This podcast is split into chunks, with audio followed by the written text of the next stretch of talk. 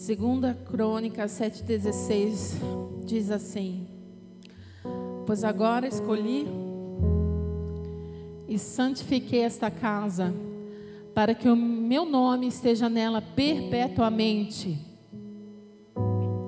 E nela estarão fixos os meus olhos e o meu coração todos os dias. Porque agora escolhi e santifiquei esta casa para que nela, estou lendo o meu aqui, esteja o meu coração para sempre, nele estarão fixos os meus olhos e o meu coração, todos os dias. Esse versículo o Senhor me trouxe à memória novamente por, por esses dias, porque é o versículo que nós colocamos no convite do nosso casamento, há 20 anos atrás.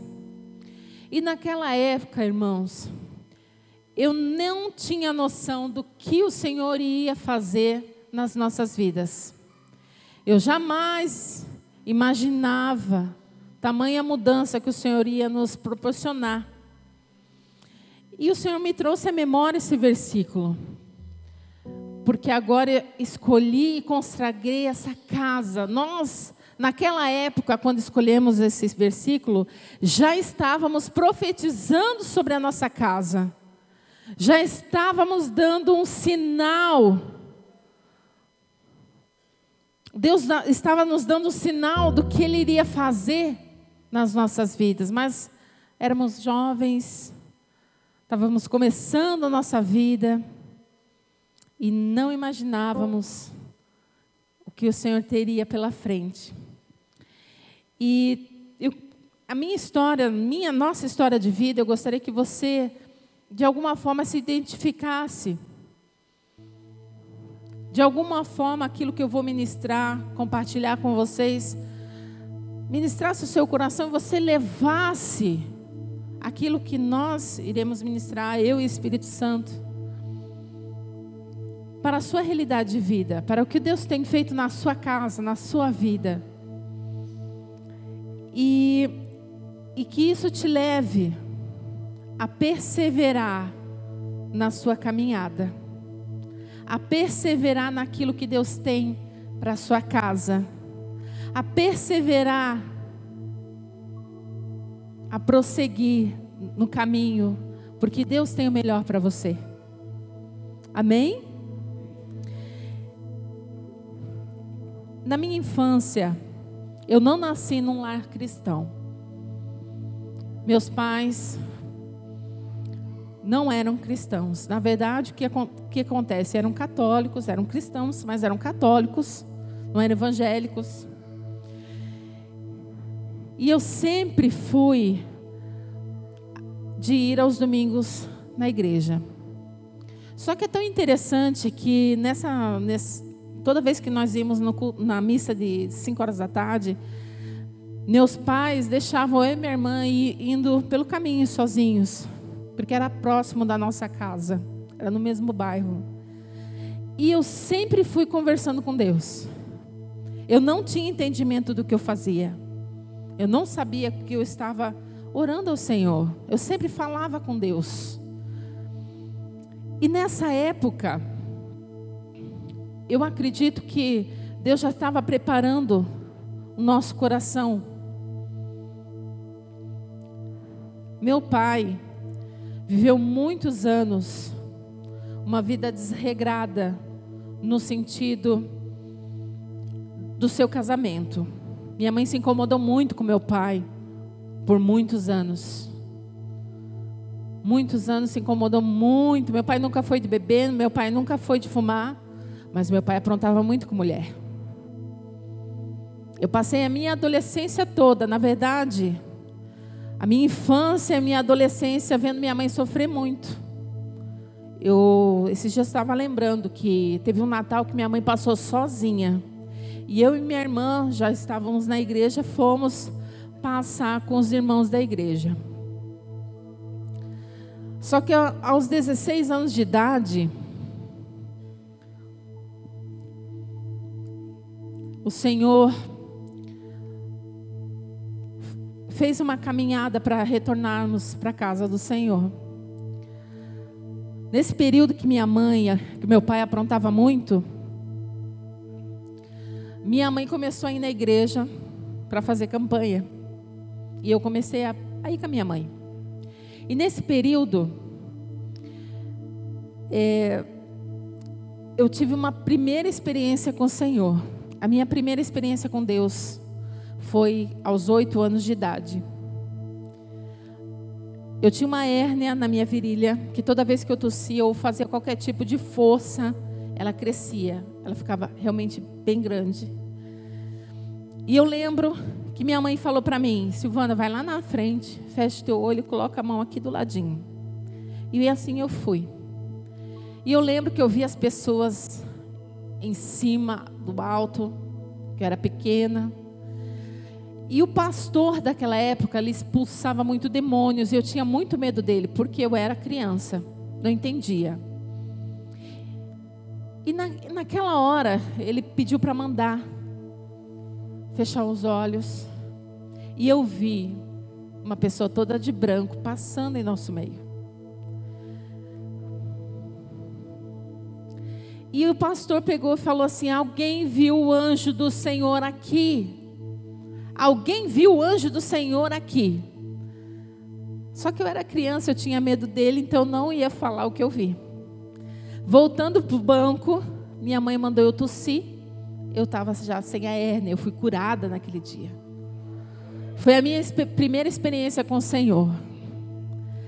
Mas mesmo passando pelas dificuldades que minha mãe estava passando, ela não permaneceu nos caminhos do Senhor naquele momento.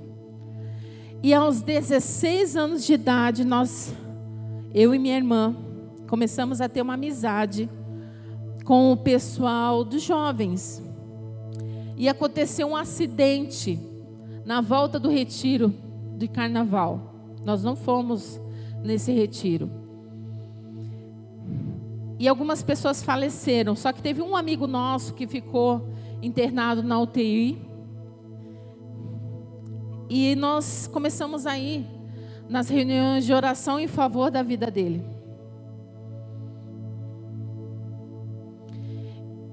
E esse nosso amigo acabou falecendo. E nós, nós nos convertemos, acho que em em seis meninas que nós andávamos juntas na época, porque nós íamos à igreja em favor dele. Ele ganhou mais vidas com a sua morte, acho que do que. Daquele momento em diante, nós nos firmamos no Senhor e começamos um processo de conhecer a Deus, de estarmos envolvidas no ministério de louvor, no ministério infantil. E começamos a nos dedicar ao Senhor. Só que nesse período minha mãe começou a vir para a igreja. Minha mãe se converteu. O meu irmão mais novo começou a vir nos caminhos do Senhor, permaneceu até hoje. Minha casa naquele momento foi restaurada pelo Senhor. Depois de alguns anos, meu pai se converteu. Meu pai se tornou um homem amoroso. Porque meu pai nunca recebeu esse carinho do pai dele. Então, ele não conseguia, ele tinha uma dificuldade muitas vezes de, de abraçar, de elogiar, mas ele se esforçava para que a nossa casa pudesse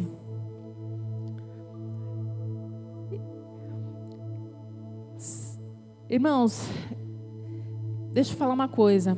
Eu queria que parasse esse teclado aqui e que viesse um tangedor.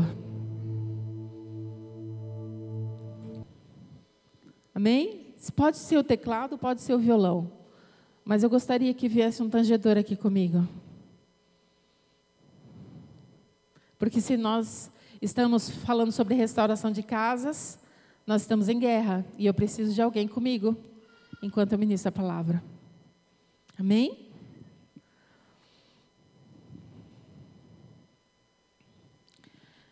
E durante a nossa adolescência, nós tivemos oportunidades de fazer algumas escolhas que definissem o nosso futuro. E eu e minha irmã, na época, nos, nós permanecemos firmes, firmes no Senhor. O Senhor começou a nos guardar de amizades, porque nesse processo que eu vivi dos meus 13 aos meus 16 anos, a minha mãe liberou a gente para sair, para a gente fazer o que a gente quisesse. Só que nós, tanto eu quanto a minha irmã, nós sempre tivemos o nosso coração temente à minha mãe e ao meu pai. Eu sempre tive medo de fazer alguma coisa que meu pai ficasse sabendo e que eu, que eu de certa forma, o desagradasse. E nós fizemos algumas escolhas. Nesse processo dos 13 aos 16, antes de me converter, nós tivemos muitos amigos que poderiam ter nos levado ao vício de drogas, porque eles faziam isso conosco ali, só que a gente nunca quis experimentar. Muitos amigos hoje, na verdade, conheci, tornaram conhecidos porque nos afastamos por causa do tempo mas estão com a vida totalmente destruída. Porque tomaram posicionamentos na sua adolescência que definiram o seu futuro. Tem algumas pessoas nessa caminhada que se converteram junto conosco, nessa época que esse nosso amigo faleceu, que não permaneceram no Senhor. Estão com a vida totalmente destruídas. Elas conhecem a palavra, elas conhecem a verdade, mas elas tomaram outro caminho, fizeram escolhas que definiram o seu futuro. E nesse período dos meus 16 anos, eu conheci o Cristiano, como ele falou ontem. E nós começamos, na verdade, quando eu comecei a gostar dele, por já ser cristã, eu comecei a orar pelo esse sentimento que eu tinha por ele. Se era de Deus ou não era. Eu queria uma pessoa para caminhar comigo já. Eu sempre orei ao Senhor que eu queria um marido mais crente que eu e o Cristiano mais crente que eu. Eu sempre queria um homem firme no Senhor. E antes de namorarmos, eu orei e jejuei para ver se esse sentimento realmente fosse do Senhor as adolescentes, hoje eu não aconselho a namorar um rapaz que não seja cristão, porque há 20 anos atrás era uma outra geração, era uma outra mentalidade, era uma outra realidade, era uma outra postura. E nessa, nesse período que nós nos conhecemos, nós casamos. Casamos aos 21 anos. Nós casamos, nós nos, até hoje nós temos um casamento muito abençoado. No sentido de relacionamento, eu e o Cristiano nunca brigamos. Ao, ao, ao ponto de nos separarmos, ao, ao ponto de termos alguma situação que nos levasse a dormirmos brigados um com o outro. Mas quando nós casamos, nós entramos no casamento com papéis trocados. Mesmo estando dentro de uma igreja, nós casamos com nossos papéis trocados. Mas pastora, por que que foi um casamento dessa forma? Porque lá em casa, por mais que meu pai fosse uma figura presente em autoridade, quem mandava na casa era minha mãe. E na casa do meu esposo, quem mandava na casa e nas finanças era a mãe dele. Então, quando nós casamos, o que, que nós entendemos? Ó, você já sabe qual é o seu papel o seu meu, eu vou mandar. Nós entramos no casamento dessa forma. E nós não, nunca fomos ministrados até então sobre isso. Para nós era normal. Estava tudo certo, porque nós tínhamos dois modelos em casa. E no início da nossa jornada, do nosso casamento, com os papéis trocados, o que que veio? A insubmissão. Eu não era uma mulher submissa. Eu não era uma mulher que honrava o meu esposo. Era um legado que vinha, tanto da mãe dele quanto da minha. E nesse momento de submissão, irmãs, abriu-se uma brecha enorme. E começamos a ter o quê? Dificuldades financeiras.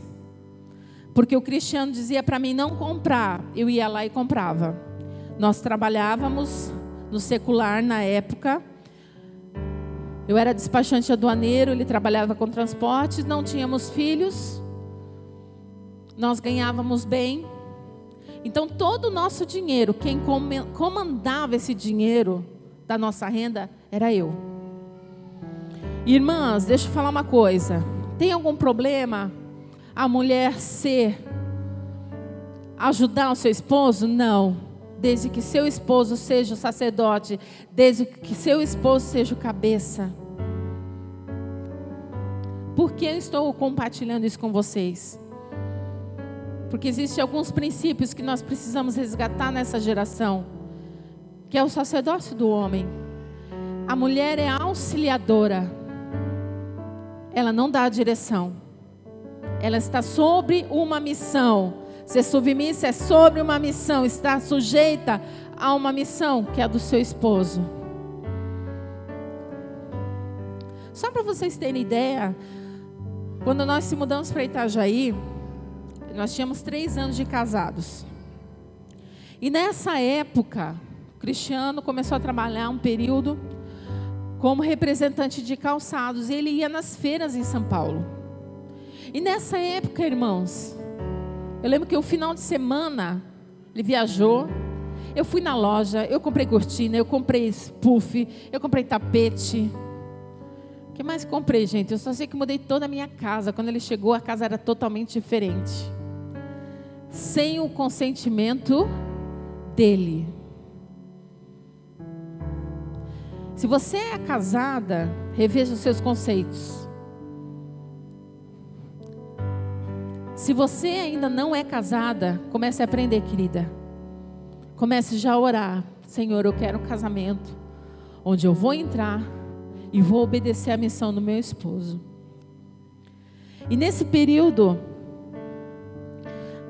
havia uma grande possibilidade do quê? Do nosso casamento ser um casamento fracassado. Nós tínhamos apenas três anos de casados. Por quem entrou entrou a insubmissão porque havia a passividade.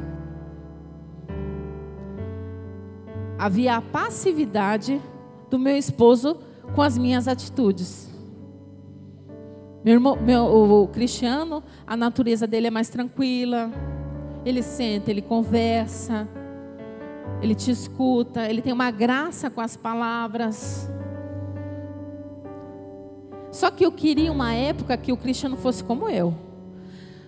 Mil por hora. E não, nós temos que nos completar.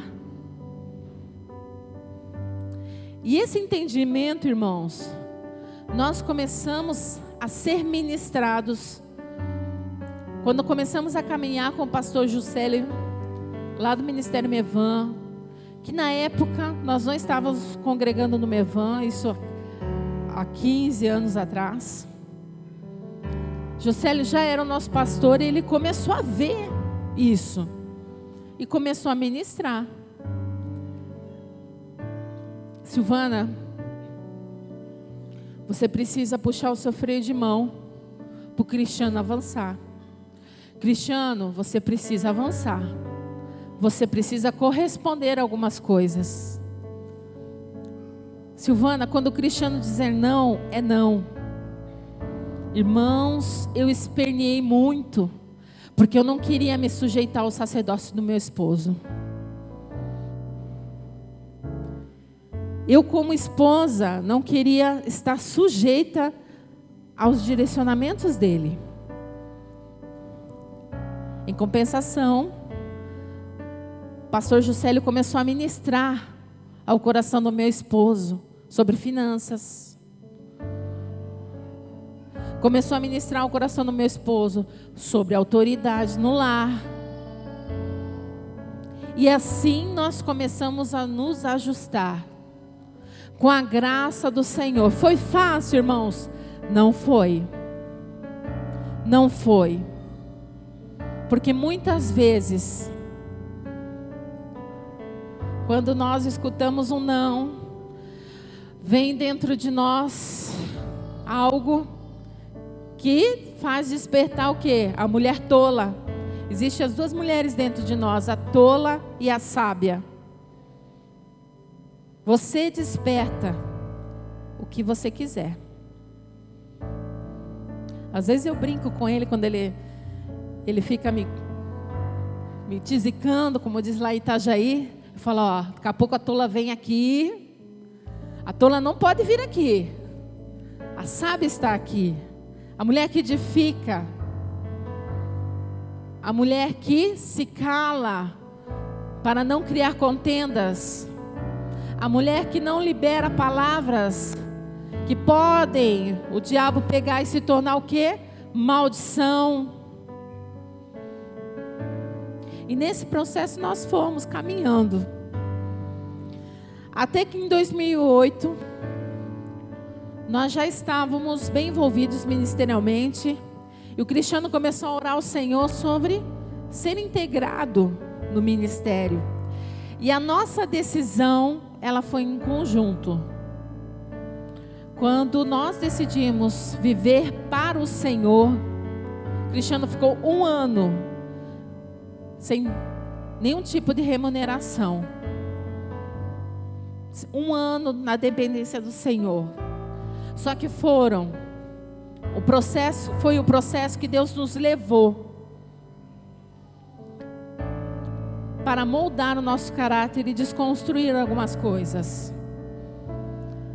Eu não sei se você já ouviu falar aqueles testemunhos. Ah, eu estava com a minha luz atrasada e veio irmão, bateu na minha porta e me deu o dinheiro da minha luz. Sei se já ouviram testemunho assim. Eu passei por isso. Ah, mas eu estava com meu aluguel atrasado, o irmão bateu lá na minha porta e disse que precisava, ó, tinha que entregar isso aqui para você. Eu vivi isso nesse um ano. naquele processo que nós vivemos, nós fomos tirando o nosso coração das coisas e focando o nosso coração nele. Nesse processo, meu esposo começou a administrar as finanças da nossa casa. Mas tudo que eu preciso, amor, eu preciso disso aqui. O que, que você acha? Agora dá, Silvana. Agora não dá. Vamos ver. E fomos principalmente organizando dentro de nós as nossas prioridades. Nossa prioridade, dízimos e ofertas. Nós estamos estruturando o natural e o espiritual. Nesse processo de integração, nós conhecemos a a dependência do Senhor. Começamos, mesmo nas nossas limitações, a ofertar na vida das pessoas. Irmãos, às vezes nosso, nosso orçamento estava bem estreito. Nós fazíamos, nós sabíamos que tinha alguém passando por necessidade no nosso meio, nós fazíamos uma compra e levávamos lá na casa da pessoa. Ela não pediu, eu soube que ela estava passando por uma situação, mesmo com o nosso orçamento apertado. Teve uma vez que nós estávamos tão felizes que nós fomos no supermercado fazer compra com sete reais. Nós compramos um quilo de arroz, um suco e uma tirinha de linguiça. Nós ficamos tão felizes, gente. Sete reais. E tem uma coisa que nesse processo do Senhor nos moldar, foi que aprendemos a não murmurar. A não deixar que as situações façam com que a gente murmure. Teve uma vez que nós estávamos fazendo o um evento de louvor. E foi pós-enchente. Pós-enchente lá em Itajaí. Nós tivemos enchente. Duas semanas depois, a gente não cancelou o evento. Na época, nós trouxemos o Livres para Adorar. Nós recebemos gente de fora. No sábado à noite, irmãos, nós estávamos tão felizes com o que Deus estava fazendo. Eu cheguei em casa. Nós morávamos numa casa. Nós, inclusive nessa época, nós mudamos o nosso padrão de vida. Nós tivemos que nos, aperfeiçoar, nos moldar aquilo que da nossa realidade. E a casa estourou. A caixa d'água. Eu cheguei em casa sábado à noite. A conferência ia acabar no domingo de manhã. A nossa casa estava toda inundada. E era laje. Aquele preto da laje invadiu toda a minha casa. E eu lembro das palavras do, do, do Cris para mim. Vamos limpar o nosso quarto, banheiro, vamos tomar banho e dormir. Amanhã a gente vê o que vai fazer. Só não vamos deixar o diabo roubar nenhuma palavra e roubar da nossa boca e roubar a nossa alegria. E assim nós fizemos. Então, nesse processo da nossa restauração familiar, nós começamos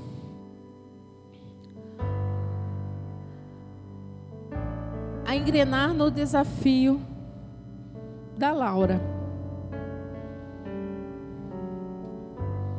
E nesse desafio da Laura, irmãos, não sei se o Cris já contou da última vez que ele veio, mas a Laura, ela foi um milagre do começo ao fim. Do começo ao fim. Só que o processo que nós vivemos de buscarmos um tratamento era fora da nossa realidade. Era fora da nossa realidade. Irmãos, era 20 mil reais para começar esse tratamento. Nós, nós pagamos só a primeira consulta, que foi 400 reais. Primeiro tratamento que não deu certo, que nós gastamos acho que 11 mil, foi tudo provisão do Senhor. Nós vamos tentar a segunda. Segunda tentativa. Foi tudo provisão do Senhor. Agora eu te pergunto: se nós não tivéssemos alinhado a nossa casa primeiro nesse sentido, será que nós teríamos alcançado esse favor do Senhor? Aí você se pergunta, pastora, mas todo mundo precisa passar por isso? Não. Mas nós precisávamos. Ou, ou melhor, alguns precisam. Quando precisamos rever os nossos conceitos, quando precisamos alinhar a nossa casa, nossa vida, nossos posicionamentos. Nesse processo da Laura, irmãos, eu entendi que aquilo que nós vencemos, nós temos autoridade. E eu não falo somente sobre gerar filhos. Eu falo sobre toda a construção que nós passamos. Porque principalmente quando eu comecei a me posicionar como esposa, sujeita, Cristiano avançando como sacerdote, ministerialmente, nós começamos a romper no Senhor. As coisas começaram a acontecer. De viajarmos, de ministrarmos, estar aqui hoje é um reflexo disso. E o milagre da Laura, ele é a nossa bandeira no, no seguinte sentido: de que existe um Deus restaurador de todas as áreas. Você está comigo, igreja?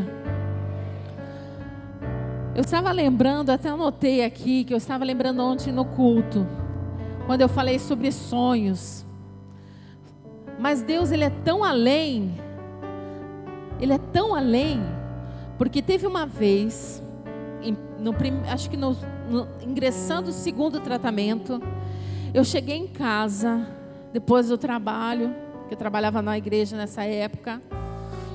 Cheguei em casa e eu, eu lembro que eu pensei, eu pensei, irmãos, a minha casa estava toda arrumadinha, estava tudo no lugar. E eu sentei no sofá e eu fiquei olhando. E eu pensei, ai Senhor, enche essa casa de brinquedos. Enche, colore essa casa. Enche essa casa de alegria com uma criança. E a Laura devia estar com uns seis para sete meses. Ela estava começando já a engatinhar. E ela estava no chão da minha casa, rodeada dos brinquedos. E Deus me lembrou do que eu pensei, do que eu esbocei. Assim, ai, eu suspirei em outras palavras. Deus continua sendo esse Deus restaurador de sonhos. Mas, meu irmão, nessa tarde, eu só queria compartilhar com vocês um processo que muitas vezes nós vivemos. Deus cuida da gente desde a nossa adolescência, desde a nossa infância. Quantos livramentos o Senhor nos deu, de quantas coisas o Senhor nos livrou.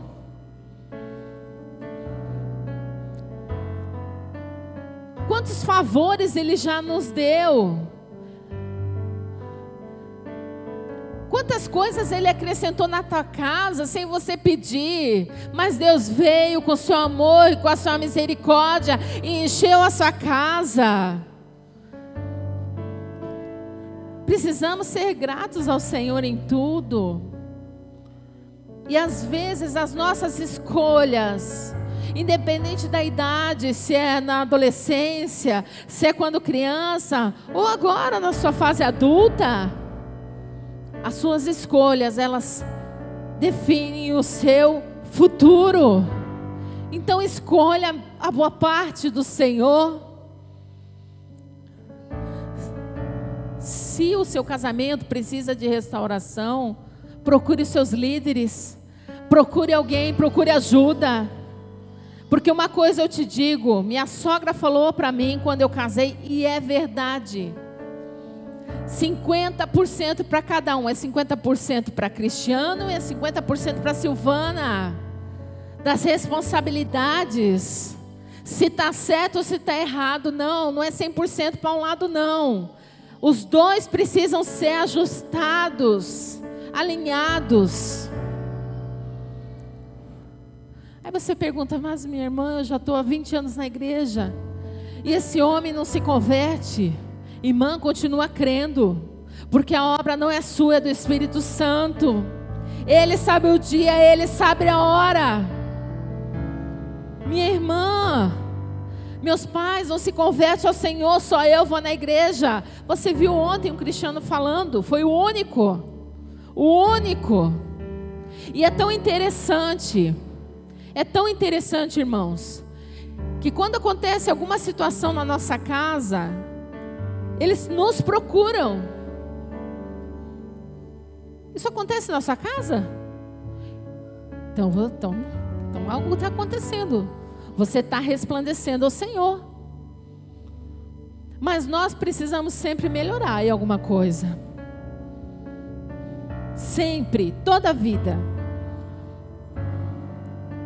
E quando eu tive a Laura, o diabo veio para roubar a minha alegria.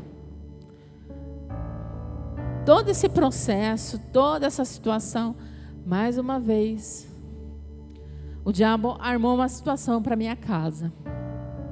E glória a Deus que nós temos pessoas que nos ajudam nessa, caminhada, que a gente abre o coração. Quando eu ganhei a Laura, um mês da Laura, eu já queria voltar a trabalhar. Eu não queria ficar em casa. A rotina de mãe estava bem difícil para mim. Uns dizem que é porque eu tomei muito hormônio, que daí, né? Foi muito difícil. E com quatro meses, eu estava angustiada porque eu queria voltar a trabalhar. Queria voltar a sair de casa, colocar a Laura numa creche. Aí eu fui na igreja fazer alguma coisa para a escola de mulheres, que ia ter aquela semana. Só fui lá, só fazer um negocinho e já ir embora.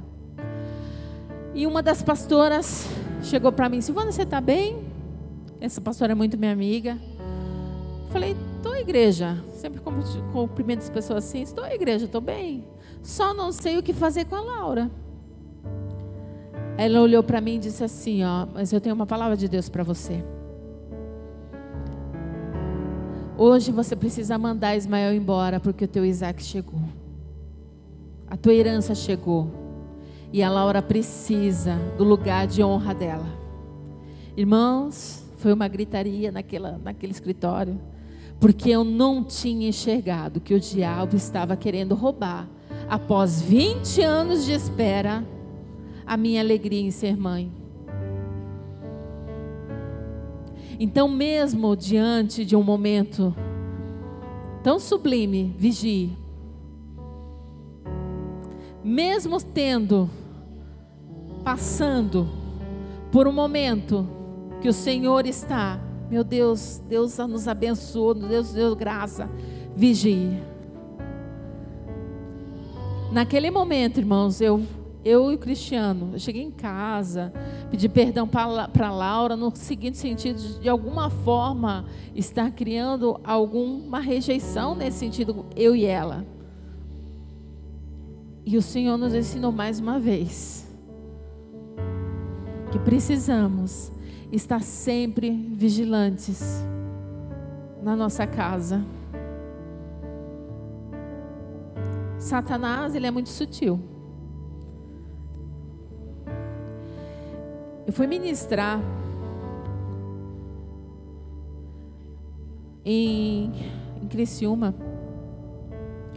E era para o Ministério de Mulheres que eu estava ministrando. E no final veio uma irmã e chorou, chorou comigo, me abraçou. Eu tive, na hora eu perguntei assim: Você, você não pode ter filhos? E ela disse assim para mim: Eu tenho duas. Só que a segunda, me disseram que ia ser um menino e veio uma menina. E eu não aceitei ela. E eu bato nela que eu vejo o olhar de horror da minha filha, de medo. E ela chorava. Irmãos, ou irmãs, o Senhor quer alinhar toda a nossa casa. Não adianta vir na igreja muitas vezes fazer fachada, que está tudo bem, sendo que em casa você você tem uma postura de rejeição com seu filho ou com sua filha, uma rejeição com seu pai ou com a sua mãe. É toda. É toda.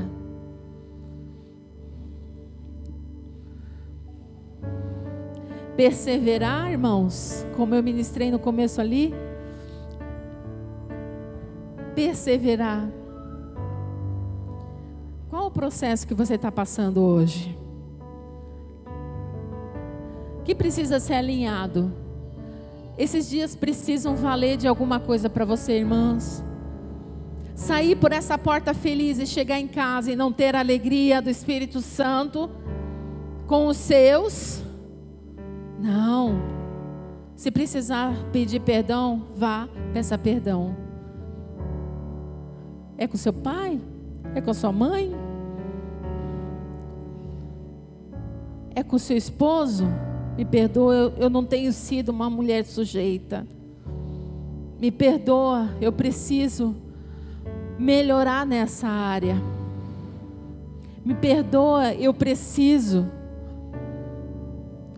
aprender a te respeitar. Isso vale tanto do esposo quanto da esposa, tanto do filho, a mãe, o pai. Você pode se colocar de pé?